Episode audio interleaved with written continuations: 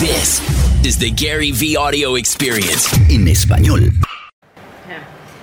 Gary, ya hablaste un poco de ti, de tu esencia, ¿no? Vendiste tarjetas deportivas de béisbol de New Jersey cuando eres niño, levantaste el negocio de licor, de licorería de tu padre, fundaste VaynerMedia, tu agencia de publicidad. ¿Cuál es el hilo conductor en todas esas experiencias que nos dieron a Gary V? Tengo una muy buena relación con el fracaso. Creo que la razón por la que tengo éxito en la vida, olvídate de, de, mis logros en negocios, la forma como yo evalúo mi éxito en mi vida es que no tengo ansiedad comparado con el resto de los humanos en el planeta Tierra. Soy feliz. Y es algo que está totalmente asociado con mi conexión con el fracaso. Como yo nací en la Unión Soviética y emigré a Estados Unidos, y crecí con muy poquito. Como crecí en los 80 en Estados Unidos, cuando salías jugabas afuera. Eso quiere decir que jugabas juegos y perdías mucho. Como yo crecí allí en, en, la calle en los 80 en Nueva Jersey, también me metí en muchas peleas porque es lo que hacíamos, peleabas. Porque tenía malas calificaciones para cuando cumplí 18 años. Había perdido tanto que no me asustaba. La sociedad moderna protege en exceso a todo el mundo. ¿Sabes que ahora damos trofeos de octavo lugar?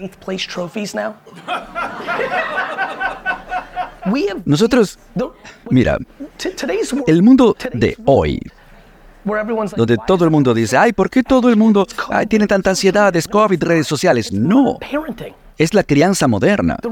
La razón por la que todo el mundo está súper preocupado es porque había una buena intención, sí, para proteger a nuestros hijos, sí, pero creamos animales de zoológico que luego tienen que salir a la naturaleza y van a ser devorados por los leones en un minuto. Lo compensamos en exceso. Cuando vas a terapia, aprendes sobre la vida. Cuando algo está pasando en un extremo, los seres humanos creemos que para equilibrarlo hay que irse al otro extremo. Así llegamos a donde estamos. Pero la respuesta es estar en el centro. La razón por la que tienes a Garvey es porque mi mamá es una gángster. Me crió perfectamente. Puso en un pedestal y me alabó por ser amable con la gente, no por tener un, calificaciones excelentes. Cuando me salía de la línea había consecuencias, ¿sí? ¿Recuerdan gente mayor en la, en la, audiencia cuando hacían algo mal? A lo mejor lo, tal vez lo golpeaban, ¿no? O si tenías suerte, te castigaban por una semana sin videojuegos, televisión y amigos. Hoy no hay ni siquiera castigos.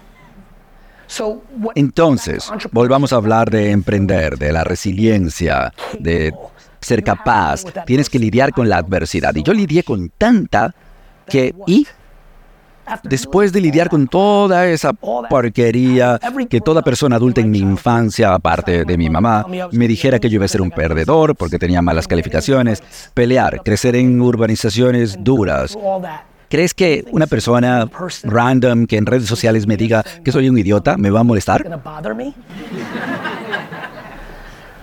Se trata de silenciar el ruido, ¿no?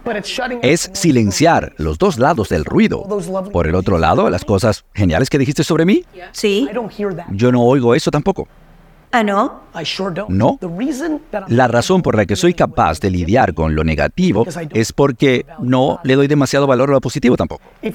Si te vuelves adicto a las alabanzas, te vuelves vulnerable a cuando te pitan.